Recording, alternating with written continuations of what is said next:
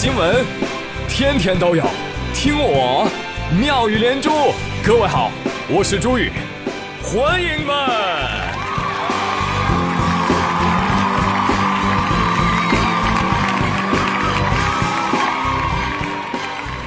哎，谢谢谢谢谢谢各位的收听。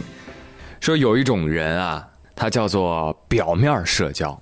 就是平时呢，整天在网上跟别人口嗨，哎，有空出来玩啊，来我家玩啊，下次一起去那儿吧。一到人家真正约他的时候，他就怂了，开始装作看不到、不回，或者第二天才回。其实这样的人很有意思啊，想象一下。如果两个朋友都是这样的人，那么他们之间的约会就成为了这样：你约我啊，我约你，你不约我，我还约你，我约你，哎，你咋还不来呢？那真是太巧了。其实我也不想去。那还有一种人，约你，你不一定去；但如果不约你，你又要生气。约了你，你说不去，人家转头约别人嘛，你又觉得委屈。天哪，谁要跟你 social？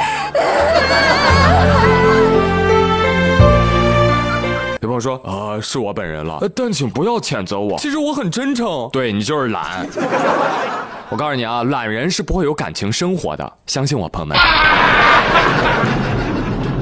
最近有网友抛出了他小学二年级弟弟的恋爱纸条，你要不会拼音呢，你都看不懂。嘿，有一天他弟弟给同班的小女孩扔了一张纸条，小女孩打开纸条一看。明天，明明天一约约个会，好的。以后有人七七服务服你，就跟我说爱你。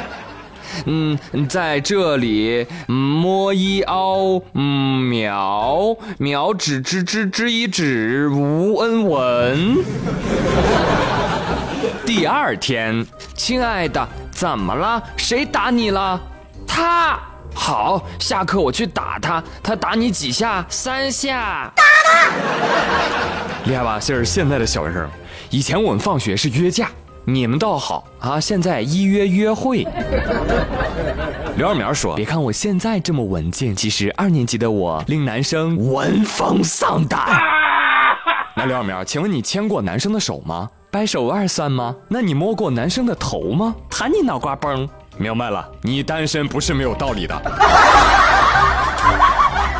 在这里呢，我只有一句话啊，送给这个小弟弟啊，弟弟啊，好好珍惜，你这可能是你的人生巅峰，你知道吗？人家姑娘不爱你的车，不爱你的房，就爱你的人，多么纯真。然后说，那朱宇，你有哪些可以给男孩子在谈恋爱当中的忠告呢？有，不要和女孩子谈恋爱。我呸！现如今啊，感情生活还不如一个小学生。哎，咱也就不说啥了啊，就连收入也赶不上零零后了。你看看这事儿闹的。哎呦，现年十六岁的英国女孩 Harley Bird 从五岁开始就走上了配音的道路，给谁配呢？大家好，我是来自重庆的荣昌做佩奇。啊，不对不对不对不不是这个啊，是这个。I'm Peppa Pig。在，原版小猪佩奇的配音者就是他了。现在呢，他每个小时的收入。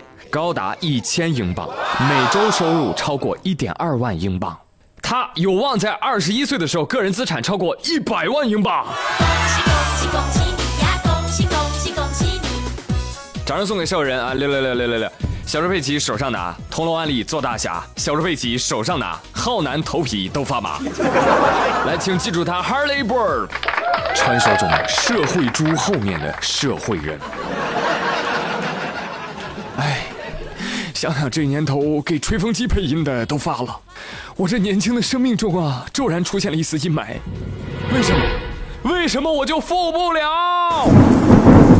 这是很多人的心声。看了接下来这条新闻，你可能就知道了。杭州滨江的黄女士反映说：“我的宝马车被一辆三轮车给撞了，车损大概在一万三。骑三轮的是一个十五岁的少年，当时他正在低头玩手机，你知道吗？事后还拒绝赔偿。”后来警方协调了吧，我就退让了，我就说你要不就赔我四千块钱得了。结果对方还是没赔全。黄女士打电话过去，这个少年说：“哎，你这么有钱，你为什么一定要让我赔？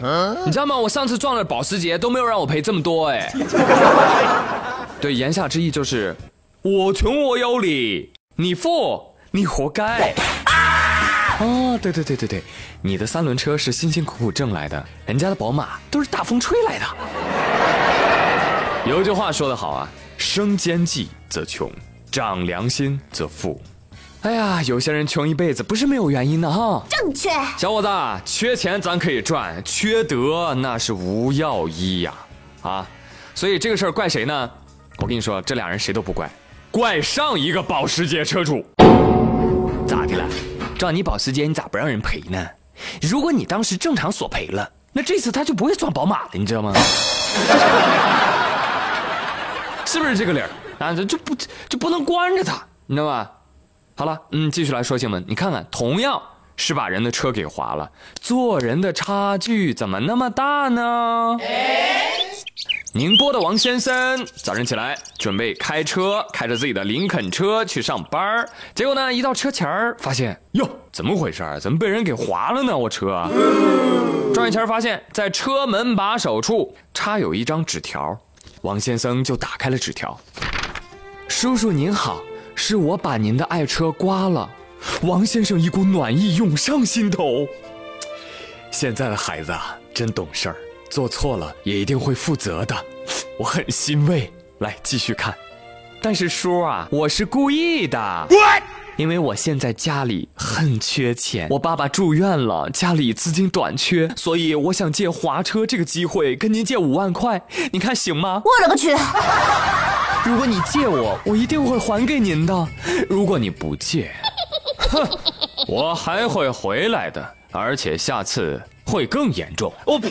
所以赶紧加我的微信号哦，我是小刘，再见。车主一看，我的妈，有病吧？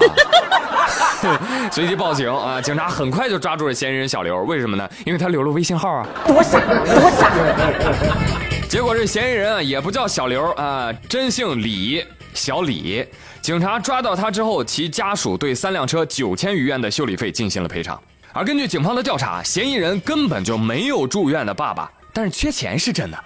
他因为欠下了网贷，才有这样的念头。最终，小李因为敲诈勒索罪被判处有期徒刑两年，缓刑两年六个月，并处罚金三千块。面对这种非人的侮辱，车主决定不能再忍了。他愤怒地揪住了小李，大声地喝问：“管谁叫叔叔呢？管谁叫叔叔呢？啊！”看清楚，我只是英年早秃。哎，也不知道是傻子变坏了，还是坏蛋变傻啊！做个案还要留个名，留微信号，留工作地址。哎呀呀，弟弟，你是生怕别人抓不到你是吧？想必这位老弟也是绝顶聪明，是想进去骗吃骗喝吧？顺便躲个债，是不是？过分！不行啊！我跟你说，坚决不能惯着这样的人。我突然想到前阵子我看的一个呃要债的报道啊。债主开着挖掘机上门啊！挖掘机上挂着条横幅：“你欠的我不是我欠的你，你再不还我就把你嘿嘿嘿。” 据说相当有效，所以朋友们啊，借助这个机会，哎，好好想一想，你的记忆深处是不是遗忘了某人借你一笔钱没还？嗯，是不是啊，王小胖？哎哎，你别走啊你！你给我站住！好了，朋友们，今天妙连珠就说这么多，我追债去了，祝我成功，耶！明天见，朋友们，拜拜。